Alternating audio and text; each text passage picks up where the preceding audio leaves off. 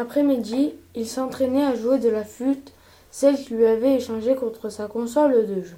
Il essayait de reproduire le chant des oiseaux. Et lorsque ceux-ci lui répondaient, il poussait des cris de joie. Le reste du temps, il sculptait son bois. Marcus rêvait d'un singe qui irait vivre sa vie, comme l'a fait le crocodile, ou plutôt d'un singe qui irait vivre sa vie, mais reviendrait toujours le voir.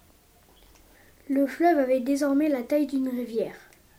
Pour atteindre El Divo, la dernière étape, il fallait changer de bateau et prendre une embarcation plus petite.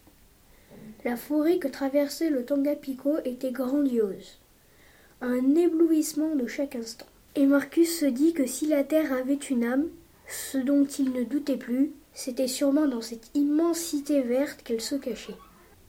Le bateau atteignit son terminus neuf jours après son départ.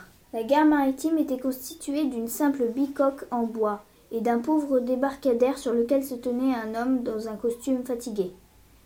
Marcus sauta à terre et se précipita dans ses bras en criant Papa Papa Salut, monsieur l'explorateur répondit l'homme tout sourire en serrant l'enfant. Tu as drôlement grandi, dis donc. Et là encore, des objets changèrent de nom, mais de façon moins protocolaire. Ainsi, le capitaine fit cadeau à un Marcus très fier de ses casquettes d'officier. Marcus, lui, offrit son singe à son père, et le père, un peu étonné de voir le fils pieds nus, lui donna ses chaussures, tout en tendant une bouteille de vin au capitaine. Les salutations accomplies, le fils et le père gagnèrent un vieux break, garé un peu plus loin sur la route poussiéreuse. Ils avaient une drôle d'allure tous les deux, l'adulte en chaussettes et l'enfant dans ses chaussures trop grandes. Le singe les trouvait sympathiques, si sympathiques qu'il décida de rester encore un peu avec eux, avant d'aller vivre sa vie.